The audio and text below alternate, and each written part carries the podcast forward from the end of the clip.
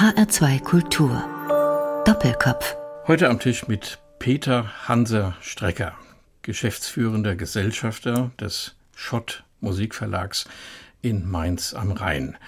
Gastgeber ist Andreas Bomber. Hanser Strecker, es hat einen besonderen Grund, dass wir Sie eingeladen haben, denn Ihr Verlag wird in diesem Jahr 250 Jahre alt. Es ist also nicht nur Beethoven-Jahr, sondern auch Schott-Jahr. Alles, was Sie geplant haben, jedenfalls in der ersten Jahreshälfte oder in den ersten drei Vierteln des Jahres, wenn man mal so will, das wird nicht stattfinden. So wie auch das Beethoven-Jahr unter einem unglücklichen Stern steht. Was hatten Sie denn vor? Was hatten Sie denn geplant zum 250. Jubiläum? Ja, im Prinzip ist es ein Geheimnis, weil wir vielleicht auch noch daran denken dürfen, es zu wiederholen. Aber wir haben natürlich zunächst mal uns vorgenommen, nicht den Verlag im Vordergrund zu sehen, sondern das, wofür wir stehen. Und das ist natürlich die Musik und die Musikverbreitung und die Musikerziehung. Und deswegen haben wir eine Benefizveranstaltung daraus äh, vorgehabt zu machen. Und zwar Singen ist klasse. Das war das Thema. Und zwar wollten wir sicherstellen, dass in Mainz und in Wiesbaden wir sind ja quasi in einer Zwillingsstadt zu Hause. Endlich der Schulunterricht sich auch auf das Singen in der Schule konzentriert und äh, damit auch die Schüler wieder eine Chance haben zu singen. Es gibt zwar Musikunterricht, es gibt aber kaum echtes Singen in der Schule und wenn, dann fällt das meistens zu 80 Prozent aus oder wird fachfremd vergeben. Das heißt, wir haben gesagt, mit dem Singen, da kann jeder mitwirken, das Organ hat jeder und das war so quasi der Mittelpunkt unserer Darstellung. Und äh, das ist leider im Moment etwas in den Hintergrund geraten. Wir bilden gleichwohl Lehrer aus, die dann auch wieder in die Schule kommen werden. Aber es war auch als eine Benefizveranstaltung im Sinne auch von weiteren Sponsoren mhm. gedacht. Und das ist natürlich gründlich ins Wasser gefallen. Ja, da wünschen wir Ihnen, dass das dann doch noch stattfinden kann. Das Singen, auch das Chorsingen, ist ein Schwerpunkt in dem Angebot Ihres Verlages, solange ich ihn kenne jedenfalls. Starke ja. Männerchorabteilung hat es immer gegeben bei Schott. Jetzt die Frage vor 250 Jahren, als ein gewisser Bernhard Schott diesen Verlag gegründet hat. Da gab es ja noch gar keine Chöre oder es hat gerade so angefangen damit. Womit hat dieser Bernhard Schott den Verlag gegründet? Was war der Anfang? Der Anfang war eigentlich der Wunsch von Kurfürst Ettal, er hat gesagt, äh, ich will hier ein Musikleben in meiner Stadt haben, 30.000 Einwohner. Also Mainz, das war die Stadt Mainz. In Mainz, ja, ja mhm. Entschuldigung. Und da äh, war es ihm leid, äh, dass er auf die Dauer immer wieder dasselbe Repertoire hören musste. Es gab keine Verlage, in, zumindest nicht in der Nähe. Und da hat er gesagt, dann suche ich jetzt jemand, der das kann und der mir das Repertoire verschafft. Und von den 264 Konzerten, die er meistens am eigenen Hof dann gab, wurde dann wirklich eine sehr belebende und sehr auch musikalisch äh, in viele Richtungen gehende Kapelle. Und äh, das war für ihn ein wichtiger Anfang und für beide Seiten ein gutes Geschäft. Wozu brauchte man damals überhaupt einen Verlag? Da gab es einen Hofkomponisten, stelle ich mir vor, der hat Noten geschrieben, die hat er seinen Musikern aufs Pult gestellt und in die Hand gedrückt und dann wurde es aufgeführt. Ja, also ganz so schön äh, war es dann nicht. Also nicht jeder konnte Noten schreiben und man wollte ja auch diese Noten nicht nur für eine Kapelle haben, sondern man wollte ja auch als Komponist vor allen Dingen dafür sorgen, dass diese Noten dann auch äh, weitergegeben werden und gespielt werden. Und deswegen wollte man gleich von vornherein vervielfältigen und das war dann eine Aufgabe für einen gelernten Kupferstecher. Das war nämlich Bernhard Schott. Der hat das sehr gut gekonnt und äh, auf diese Weise auch einen guten Erfolg gehabt. Haben Sie noch was im Archiv von diesem Bernhard Schott? Ein ja, kupfergestochenes Manuskript? In Kupfer äh, oder auch damals dann in Blei gestochen haben wir nichts mehr. Die Anfänge sind leider äh, relativ schnell auch nicht zuletzt durch den Krieg mit den Franzosen äh, zerstört worden. Aber es sind also Noten noch vorhanden und die sitzen im Moment alle in München in der Staatsbibliothek. Die klassische deutsche Musikverlagsstadt ist ja eigentlich Leipzig. Auch Wien spielt eine große Rolle. Viele Leipziger Verlage sind nach dem Krieg nach Wiesbaden und nach Frankfurt gegangen. Eigenartigerweise. Hat das was mit Schott zu tun auf der anderen Rheinseite oder war das purer Zufall? Es war ein gewisser Zufall, aber es war auch mein Großvater, der äh, die Stunde gekommen sah, dass man hier auch aus Wiesbaden eine Verlagsstadt machen könnte.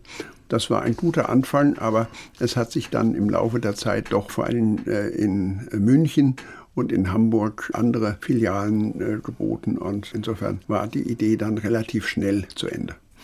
Mit diesen Verlagen meine ich ja. den Verlag Breitkopf, der noch 50 Jahre älter ist als Schott, der aus Leipzig nach Wiesbaden gegangen ist, Breitkopf der, und Hertel. Der ist immer noch da und da sind wir auch sehr dankbar für diese äh, Nachbarschaft und auch Verlagsfreundschaft. Und den Verlag CF Peters, der nach Frankfurt gegangen ist und jetzt wieder nach Leipzig zurückgegangen ist. Genau, ja. Herr Hanser Strecker, Sie sind ein unermüdlicher Kämpfer für nicht nur das Verlagswesen, sondern auch für das Urheberrecht, für die Komponisten, dass die für die Musik, die Sie schreiben, wenn sie aufgeführt wird, auch Ihr Honorar bekommen, davon leben können. Das wird uns im weiteren Verlauf der Sendung noch beschäftigen. Als 1770 Ihr Verlag gegründet wurde, da war eben die Mainzer Hofmusik, das war so der Nukleus, der ja. Kern, im selben Jahr wie Beethoven. Nun weiß ich, dass Ludwig van Beethoven auch mit Schott in Verbindung kam. Wann war das und welche, um welche Stücke ging es da? Es war zunächst mal eine Gelegenheit, dass man bei der Herausgabe der Cecilia, die bei Schott erschienen ist, also eine Zeitschrift, eine Zeitschrift, ihn gebeten hat für einen Artikel. Das war der Anfang und dann hat er uns gleich gefragt, Stille und Umkehr, es war ein frühes Werk, äh, nicht sehr oft gespielt und das haben wir dann gerne in Verlag genommen und so blieb man im Kontakt und dann erwähnte er auch, weil er mit der Verhandlung mit den beiden anderen Verlagen Peters und äh, Breitkopf nicht zu Rande kam. Ob er nicht, hat man ihn gefragt, auch äh, die zwei großen Werke, nämlich die Missa Solemnis und die große neunte Symphonie verlegen wollte. Es war ein sehr hoher Preis, den er verlangte, aber als er dann bereit war, auf Ratenzahlungen umzusteigen, dann war das Geschäft sofort getan. Und die anderen Verlage, die von Schott noch nicht sehr viel gehört hatten, waren mehr als erstaunt, dass auf einmal dann bei Schott diese beiden wirklich einmaligen Werke erschienen sind. Heute ist es, glaube ich, so, Herr Hansa Strecker, dass Komponisten und Verlage relativ exklusiv miteinander zusammenarbeiten. Beethoven, von ihm weiß man, dass er, man kann auch sagen, die Verlage oft gegeneinander ausgespielt hat. Also hat es mehreren Verlagen angeboten, seine Werke, und wer ihm am meisten gezahlt hat, der hat es gekriegt. Sehr verständlich, sehr ja. finanzbegabt, Beethoven, das wissen wir. Ist das Schott auch passiert? Ist Schott etwas durch die Lappen gegangen, damals von Beethoven? Nein, als wir dann mit ihm äh, uns einig waren für die neunte und die Missa Solemnis, hat er uns die Werke automatisch angeboten und äh, wir haben den Zuschlag erhalten. Das war eine sehr intensive Zeit und wie er dann auch selbst in seinen Briefen schrieb, war er über diese Beziehung sehr, sehr glücklich, die auch darin mündete, dass er noch äh, als letzte Sendung in seinem Leben eine Weinsendung von Rüdesheimer Wein erhalten hat und seine letzten Worte waren leider, leider zu spät. Aber der Rüdesheimer Wein kommt von der anderen Rheinseite. Ja, aber das äh, war nicht so eng zu sehen. Wir haben über die exklusive Zusammenarbeit von Komponisten und Verlag gesprochen oder es jedenfalls angedeutet. Einer der Komponisten, mit denen Schott bekannt ist nach wie vor, das ist der unlängst verstorbene Christoph Penderecki. Von ihm hören wir jetzt ein Stück, ein Adagio, was das polnische Jugendorchester spielt. Ja, es ist ja sehr sinnig unter seiner Leitung, dass ja. eben da wirklich die jungen Leute mit seiner Musik vertraut werden. Wie kam es zur Zusammenarbeit zwischen Schott und dem aus Polen stammenden Komponisten, der seine ersten großen Erfolge hatte, als Polen noch ein sozialistisches Land gewesen ist und Penderecki ja sicher auch Schwierigkeiten hatte, da mit seinen Musiken rauszukommen überhaupt. Ja, also das war zunächst mal eine wirklich wundersame Geschichte. Es gab einen Wettbewerb, bei dem man sich bewerben konnte und der Preisträger des ersten Preises war in der Lage, ein Stipendium in Deutschland zu bekommen. Und Penderecki hatte gedacht, dann schreibt er doch gleich mal drei Werke. Alles anonym. Und dann war wirklich die besondere äh, Geschichte, dass alle drei Werke, die er eingereicht hat, alle drei Preise bekommen haben. Und so hatte er eine wunderbare Chance, nach Essen zu gehen an die Volkwang-Schule und hat damit also seine, quasi seine deutsche Gegenwart äh, selbst übernommen und äh, seit dieser Zeit in Deutschland sehr intensiv gewirkt. Und da habe ich ihn, das muss ich mich selbst ins Gespräch bringen, 1966 erstmals in Donaueschingen kennengelernt und war begeistert von dem Werk Anaklassis, weil es so unerhört war was er mit normalen Instrumenten, also nicht mit der Elektronik, sondern wirklich mit normalen Orchesterinstrumenten machen konnte. Das war dann für mich auch ein Hinweis für meinen Großvater, der damals der Chef von Schott war, dass das doch ein Komponist sei, den wir unbedingt übernehmen sollten. Und so wurde es dann auch.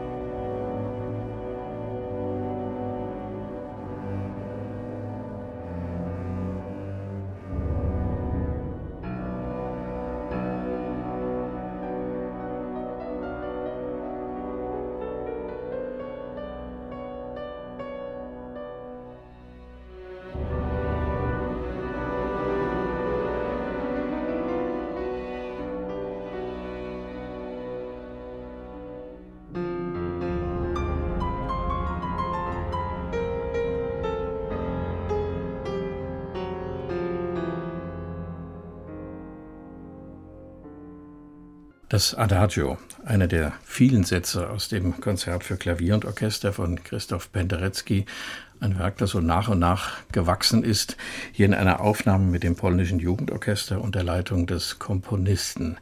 Zu Gast ist der Verleger des Komponisten, wenn man so will, Peter Hanser Strecker, der geschäftsführende Gesellschafter des Schott Musikverlags. Wie heißt das richtig heute? Shot Music Group. Man muss auch international werden wahrscheinlich, ja, ja. um sich einen englischen Namen zu legen. Sie sitzen in Mainz, aber wenn der englische Name ist, dann gibt es wahrscheinlich sehr viele Firmen in der ganzen Welt, die dazugehören. Ja, wir waren mal mehr, aber inzwischen ist natürlich New York und London und Toronto und dann natürlich auch Asien sehr wichtig für uns geworden. Und da haben wir auch einzelne Niederlassungen. Der gewöhnliche Musikfreund kommt mit Verlagen in Berührung, indem er in eines der selten gewordenen Notengeschäfte geht und sich Noten kauft oder übers Internet bestellt. Das habe ich mal gelernt, das heißt das Papiergeschäft. Und das habe ich auch gelernt. Das Papiergeschäft, das geht ziemlich dem Ende entgegen und man setzt halt auf andere Distributionsformen von Musik. Wie ist der Stand? Es ist nach wie vor das Kerngeschäft eines Musikverlages, denn ohne Noten kann man ein Werk auch nicht wiedergeben und äh, aufführen. Leider ist es aber so, dass durch die moderne Technik das Kopieren von Noten natürlich sehr einfach geworden ist. Und insofern haben wir heute auch das Internet als Lieferant von Kopien in großer Weise, sodass sagen wir mal, die Möglichkeit, mit dem Notenverkauf Geld zu verdienen, immer kleiner wird und äh, auch das Geschäft damit äh, undurchsichtiger und problematischer. Lohnt sich denn dann ein Notendruck noch? Naja, Sie müssen es so sehen. Wir äh, müssen ja die Voraussetzung schaffen, dass das Werk in Erscheinung tritt und das sollte möglichst gut in Erscheinung treten und auch äh, technisch und editorisch hervorragend sein. Das ist eine immer noch eine sehr anspruchsvolle Tätigkeit. Mit anderen Worten, da kann man nicht sparen, sondern da muss man richtig glotzen, damit die Werke auch dann eben Jahrhundertwerke werden können. Der Einsatz äh, steht manchmal leider nicht mehr im Verhältnis zu den möglichen Einnahmen. Und wenn man heute vieles äh, einfach downloadet, wie das so schön heißt, dann ist das nicht unbedingt eine Sache, die urheberrechtlich einwandfrei läuft, sondern es wird einfach eine bekannte Note einfach abfotografiert, ins Netz gestellt und zum Teil auch selbst verkauft. Und der Urheber und der Verlag sowieso kriegen nichts mehr davon. Haben Sie so eine Art Verlagspolizei, die dem im Netz nachspürt? Das hatten wir mal am Anfang, als es noch übersichtlich war. Das ist inzwischen äh, nicht mehr möglich. Es ist so unglaublich viel, was im Internet äh, passiert. Und es steht halt auch so weit, dass die Komponisten, die in dieser Zunft äh, tätig sind, dann sehr gerne auf eigene Einfälle verzichten wollen und dann einfach ein Nono-Werk oder ein Schönberg-Werk als ihr eigenes Werk ausgeben Und da müssen wir dann natürlich dann prozessieren. Wir haben das zweimal jetzt in China machen müssen. Das ist sehr aufwendig. Also wir verdienen auch kein Geld daran. Aber wir müssen es tun, damit also diese Unverschämtheiten nicht weiter ausufern. Da gibt es wahrscheinlich auch wenig Unrechtsbewusstsein. Also wir gehören ja beide der Generation an, die sich noch an Jahre erinnern können, an Zeiten, wo es kein Internet gab. Ja. Aber es gab schon Kopierer.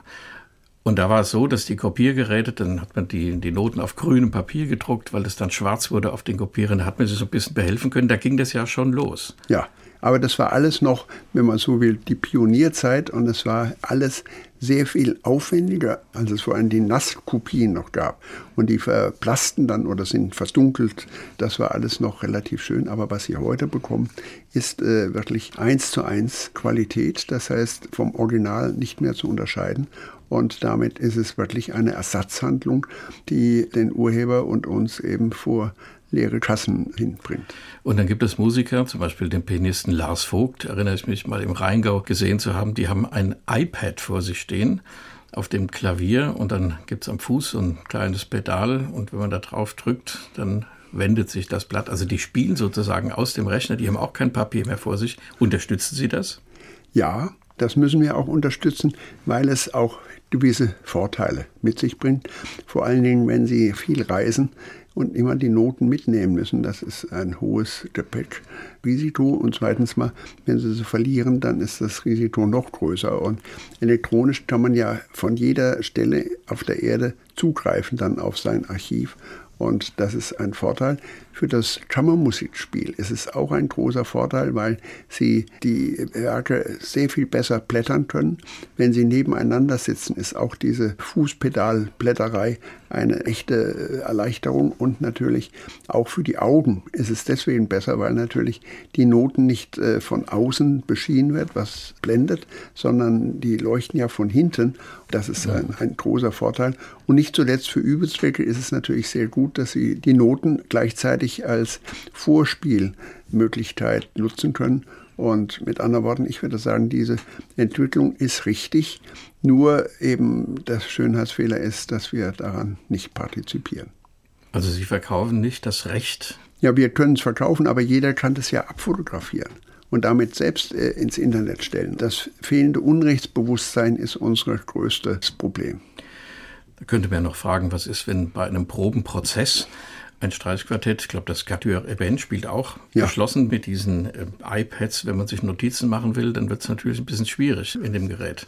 Ja und nein, aber das ist auch nur eine Frage der Zeit und es gibt eine neue Firma, Music, die das sehr professionell inzwischen macht und mit der wir auch sehr eng zusammenarbeiten, weil sie auf diese Weise auch äh, ganz anderen Zugang haben zur musikalischen Substanz. Sie können neue Bearbeitungen erstellen und äh, müssen nicht alles wieder von vorne beginnen. Also das sind Vorteile, die in Zukunft, äh, glaube ich, auch noch wesentlich positiv zunehmen werden.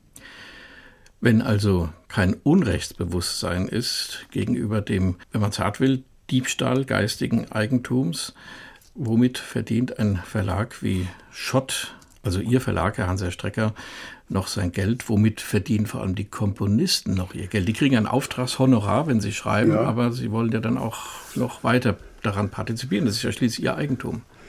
Ja, also das ist äh, unterschiedlich auf der Welt natürlich angesiedelt. Zunächst mal gibt es etwas, was sehr entscheidend ist, nämlich das Urheberrecht und für jede Aufführung, für jede Fernsehsendung oder Rundfunksendung und so weiter gibt es äh, klare Regeln für die Verwertungsgesellschaften, vor allem jetzt bei uns in Deutschland ist es die DEMA und die sorgt mit ihrem sehr guten Inkassonetz dafür, dass dann auch die Urheber und damit auch die Verleger daran angemessen beteiligt werden. Und das ist eine große, große positive Situation, die also auch geholfen hat, dass das Urheberrecht eine ganz andere wirtschaftliche Bedeutung hat. Und wenn jetzt so viele Künstler in Corona-Zeiten sich vor ihre Handykamera stellen und irgendein geschütztes Werk, also es gibt geschützte mhm. und ungeschützte Werke, geschützte Werke sind meistens die neueren, deren Komponist noch keine 70 Jahre verstorben ist, ein geschütztes Werk spielen, was ist dann? Da gibt es ja keine Einnahmen. Wer Doch. zahlt dann die GEMA? Doch, also wenn ein Konzert stattfindet wo keiner das veranstaltet, selbst veranstaltet und dafür auch Geld zur Verfügung stellt, dann ist es in der Tat so, dann gehen alle Beteiligten leer aus, aber auch der ausübende Künstler, der dafür kein Honorar bezieht. Das ist ein ganz großes Problem übrigens und das war für uns jetzt alles eine ganz schwierige Phase, weil die Konzerte abgesagt werden mussten, die Musiker von heute auf morgen mehr oder weniger keine Einnahmen mehr hatten und das ganze Musikleben ist auf diese Weise wirklich verstummt. Wir machen wieder Musik, Hansa Strecker. Jetzt kommt ein Pianist ein, aus der Türkei, Fasil Say, der auch bei Ihnen ja als Komponist, Komponist im Portfolio geführt ja. wird. Ja, wir sind sehr dankbar dafür, dass er das ist. Und er ist einer der meist selbst aufführenden Pianisten. Bis 248 Konzerte im Jahr gibt er. Wie er das schafft, ist mir schleierhaft, aber er schafft es und hat mit steigenden Publikumszahlen zu rechnen. Aus seiner Treu-Sonata, so heißt das Stück Opus 78, der Ausschnitt The War, der Krieg.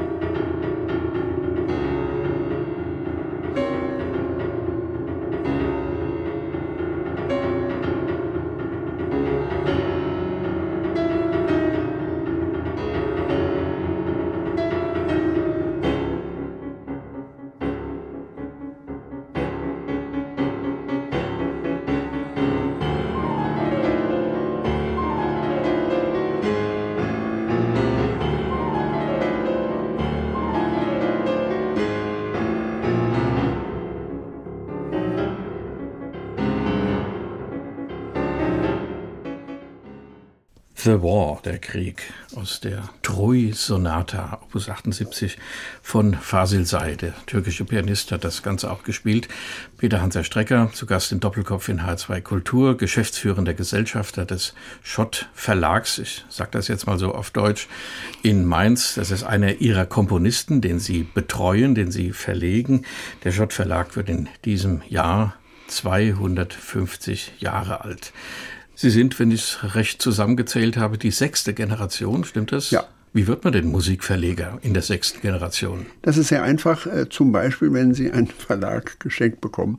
Dann so einfach war es allerdings bei mir nicht, sondern mein Vater war sehr früh gestorben und mein Großvater äh, mütterlicherseits hatte uns mal besucht, meine äh, Mutter und mich in Mannheim, wo ich aufgewachsen bin, und fragte mich eines Tages, als er kam, sag mal, Bubchen, willst du nicht eines Tages mal Musikverleger werden? Und ich soll dann gesagt haben, Opa, das muss ich mir überlegen. Und dann bin ich zu meinem älteren Freund gegangen und dann hat er gesagt, dann gehen wir doch mal auf die, auf die Gas und gucken mal, mit was er gekommen ist. Das war damals natürlich enorm wichtig, weil es ja gar nichts mehr gab, auch vor allem keine Privatautos. Und siehe da, er war dort, stand eben ein schwarzer, verbeulter Mercedes und dann meinte mein Freund, du, das muss gut sein. Und dann bin ich zurückgegangen und habe gesagt, Opa, jawohl, ich werde Musikverleger. Und seit der Zeit habe ich nie mehr drüber nachgedacht und mich allerdings entsprechend ausbilden lassen.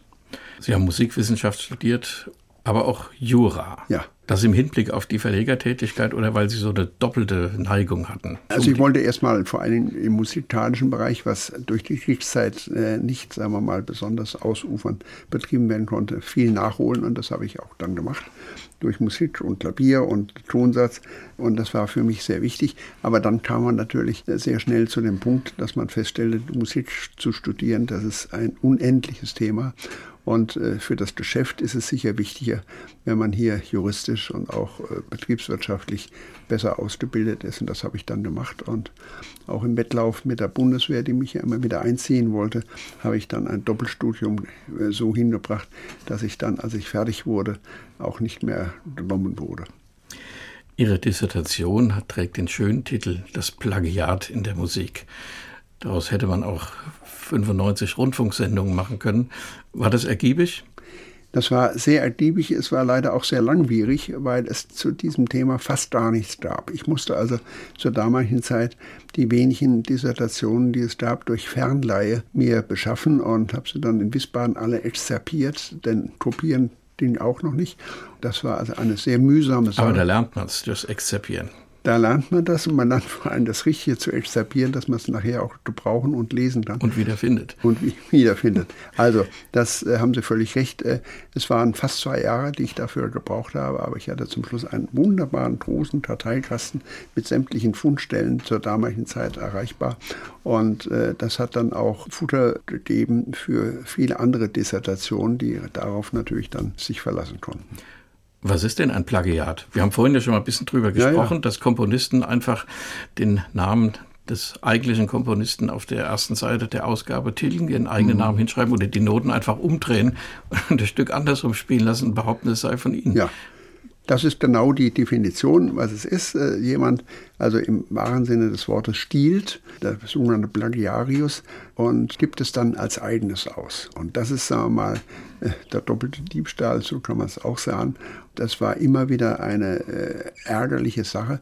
Durch die ganzen Jahrhunderte ging das durch. Aber jetzt kommt ein wesentlicher Punkt noch dazu.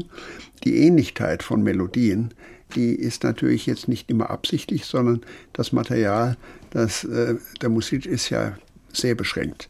Und daher kommt äh, sehr schnell auch vor, dass es Doppelschöpfungen gibt, die also völlig unabhängig voneinander erdacht werden. Deswegen gibt es auch sehr viele Musikwissenschaftler, die bei den Musikprozessen dann herangezogen wurden, um herauszufinden, ob diese Melodie nicht schon woanders da ist. Und siehe da, es war in der alten klassischen Musik gibt es schon so viele Tonfolgen, dass man äh, sehr traurig ist, dass das eigentlich schon gar nicht mehr schutzfähig ist, was heute vor allen Dingen da geklaut wird. Es gibt ja viele Prozesse, die gehen ja oft prominent durch die Nachrichten, wo irgendwelche Musiker, und wenn es nur um, um Sekunden geht, diese von irgendwo her haben und wo dann die eigentlichen Urheber sich, obwohl es nur so geringe Dinge sind, sich dann doch bestohlen fühlen. Ja, und äh, da geht es dann manchmal vor allem, wenn der eine Song sehr populär geworden ist, dann will der andere natürlich daran partizipieren und daher geht es manchmal auch um sehr hohe Prozesssummen. Aber in der heutigen Zeit ist es dann nur machbar, diesen Prozess zu gewinnen, wenn nachweisbar ist, dass er den Titel kannte und dass der also relativ nahe lag, den dann auch zu klauen. Wenn man das Kirchenlied, den Choral vom Himmel hoch, da komme ich her, die erste Phrase dieser Melodie an der Querachse spiegelt, dann kommt raus, Gott erhalte Franz den Kaiser oder das, was unsere heutige Nationalhymne ist. Wäre das ein Plagiat oder ist das Zufall? Ich meine, es sind ja nur vier Töne, die in eine bestimmte Reihenfolge gebracht werden müssen. Also das ist kein Plagiat und zwar es muss eine eigenschöpferische Leistung sein und eigenschöpferisch ist in mit vier Tönen nicht erschöpft. Und das bedeutet, also das müssen schon wesentlich künstlerische Tonfolgen sein. Es gibt eine Melodie T for Two, das ist äh, die kürzeste oder noch kürzer ist Theodorakis äh, Alexis Sorbas, der tanzt Dadam und schon jeder weiß, das mhm. geht jetzt weiter und wie es weitergeht. Der Schott Verlag vertreibt nicht nur Noten und nimmt nicht nur die Rechte von Komponisten wahr und verlegt sie, sondern sie haben auch CD-Produktion in ihrem Haus. Und jetzt kommt eine Überraschung, was man auch bei Schott entdecken kann. Haben Sie selbst mitgebracht? Wir hören da mal kurz rein.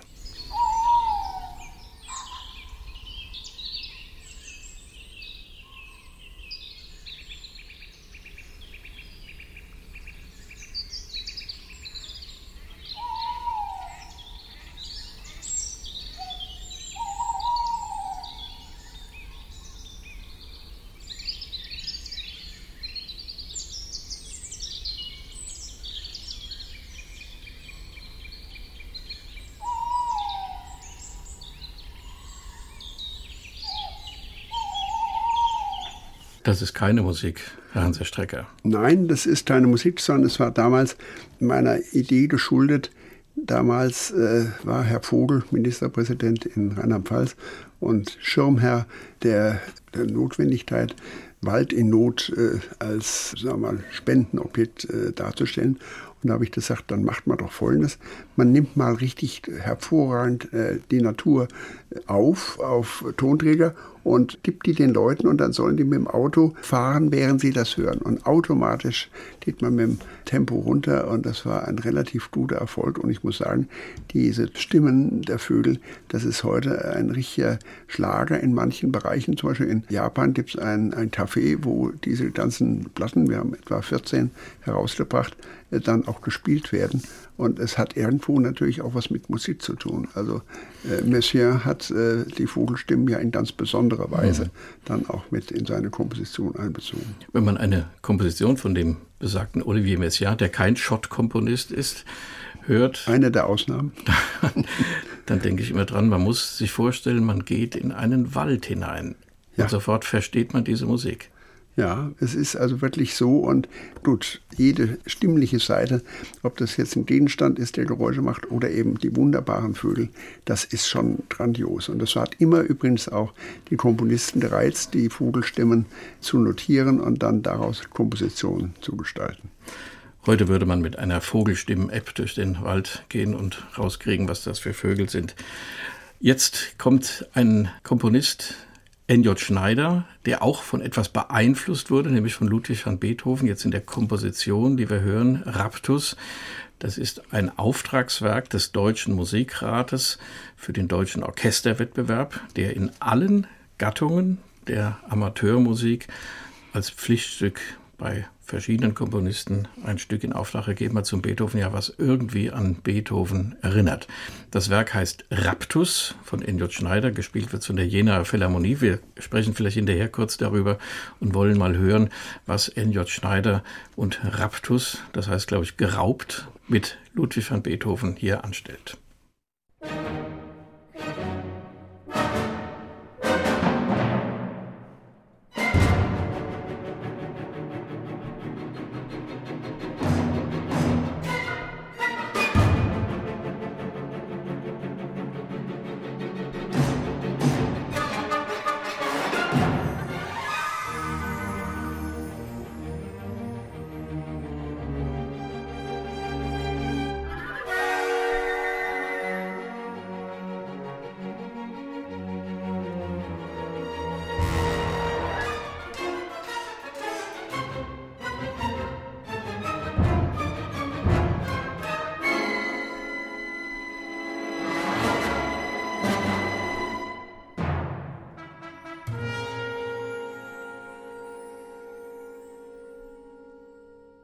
Raptus, eine Komposition von N.J. Schneider, einem sehr gut im Geschäft befindlichen Münchner Komponisten, zum Beethoven-Jahr für den Deutschen Orchesterwettbewerb.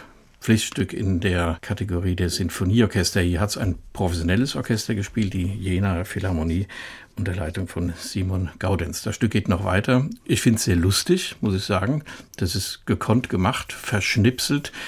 Das nennt man aber nicht Plagiat, sondern Zitat, Herr Strecker. Ja, das ist im besten Sinne äh, des Wortes ein Zitat und es ist phänomenal, was für ein präsentes Gedächtnis er hat für diese ganzen musikalischen Zusammenhänge und wie er das dann auch präsentiert. Es ist immer vor allem auch humorvoll. Das ist ja etwas, was äh, bei der neuen Musik manchmal ziemlich arg fehlt. Haben Sie jetzt gesagt manchmal?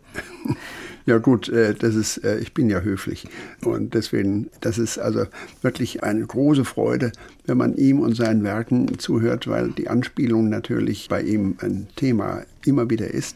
Auf diese Weise belebt er natürlich auch die Musik und vielleicht darf ich noch dazu sagen, dass auch dieses Orchester Werk äh, schreiben, ein ganz wesentlicher Teil auch unseres Verlages, nämlich, das hatten wir noch nicht gesagt, die Noten, von denen wir vorher sprachen, das sind die sogenannten Verkaufsnoten.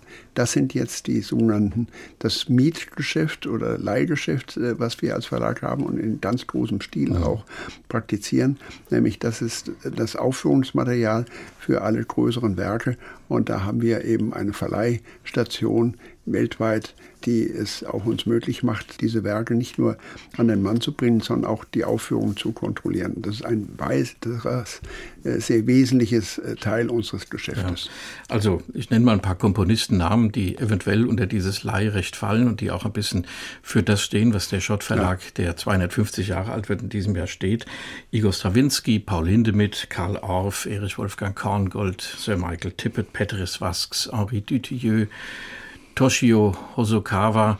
Und dann kommen noch ältere aus dem 19. Jahrhundert dazu, Richard Wagner zum Beispiel. Auch Richard Strauss. Auch Richard Strauss, ja. ja der jetzt frei geworden ist, 1949 gestorben, im vergangenen Jahr. Ja. Gut, aber der wird so und so aufgeführt. Das ist ja, ja einer der populärsten Komponisten der klassischen Musik überhaupt.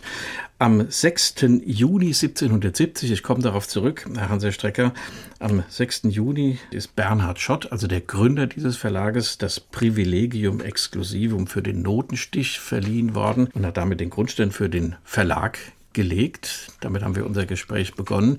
Sie, Herr Hanser Strecker, sind jetzt seit 37 Jahren, glaube ich, geschäftsführender Gesellschafter des ja. Verlags. Hat sich in diesen 37 Jahren im Verlagsgeschäft so viel geändert wie in den 213 Jahren zuvor? Ja, mehr noch. Also es ist natürlich ein Paradigmenwechsel hat stattgefunden in nie gekanntem Ausmaß durch die Erfindung der digitalen Welt und vor allem des Internets. Beides gehört zusammen.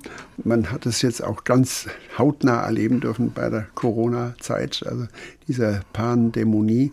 Das ist äh, ein völlig neues Leben, das die geistige Eigentumsdinge, also oder das, das geistige Eigentum heute überall nutzen können ohne dass es im Prinzip jemand kennt. Und wenn da nicht Organisationen mhm. da sind, die dahinterher sind, dass da auch richtig äh, dafür bezahlt wird, dann äh, ist das äh, für die Urheber ein ganz großes Problem. Und worin besteht die Strategie, ein Verlagsgeschäft, ein etabliertes Verlagsgeschäft, das ja auch mit sehr vielen Rechten hantieren kann, in die Zukunft zu führen? Also mal ein Ausblick jetzt nicht auf die nächsten 250 Jahre, es lang schon mal 10.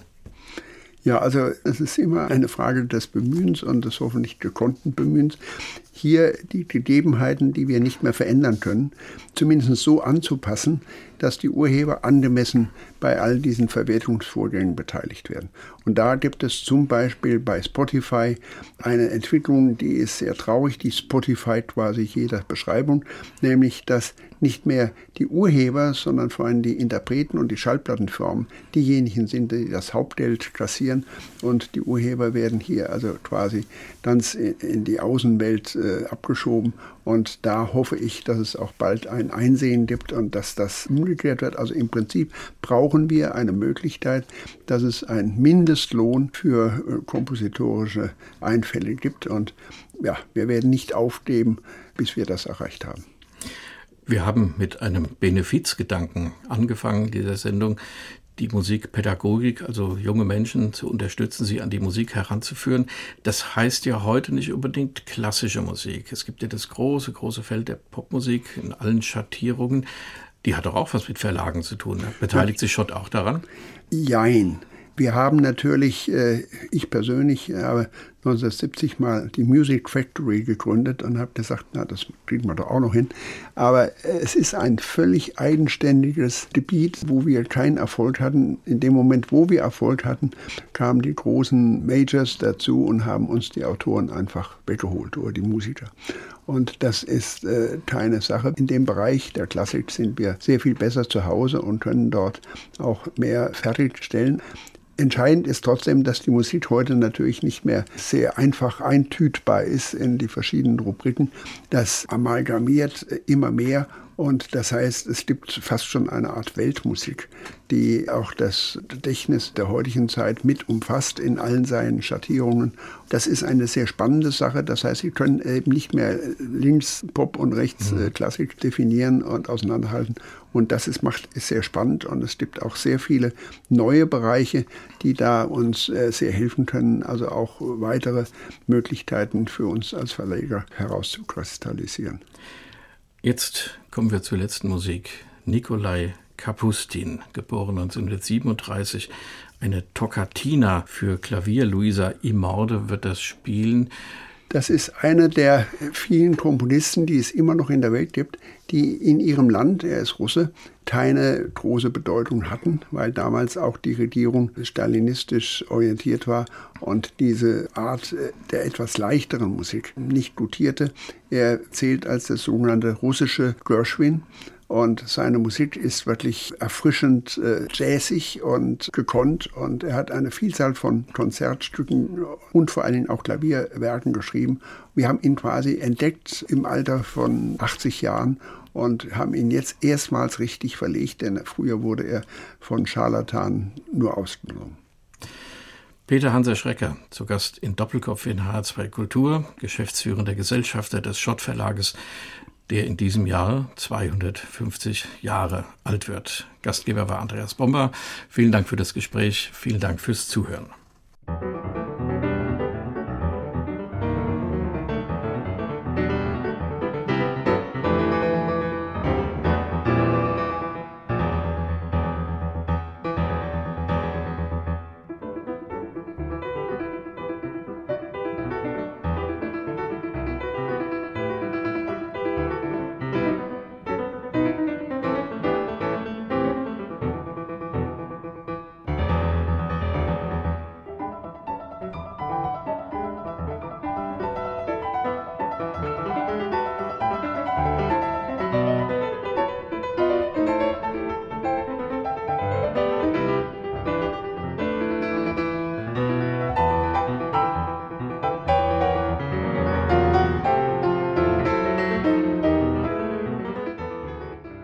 Das war HR2 Kultur Doppelkopf. Aus urheberrechtlichen Gründen müssen wir Musiktitel in unserem Podcast-Angebot ausblenden. Weitere Sendungen, die Sie jederzeit hören können, finden Sie auf hr2.de.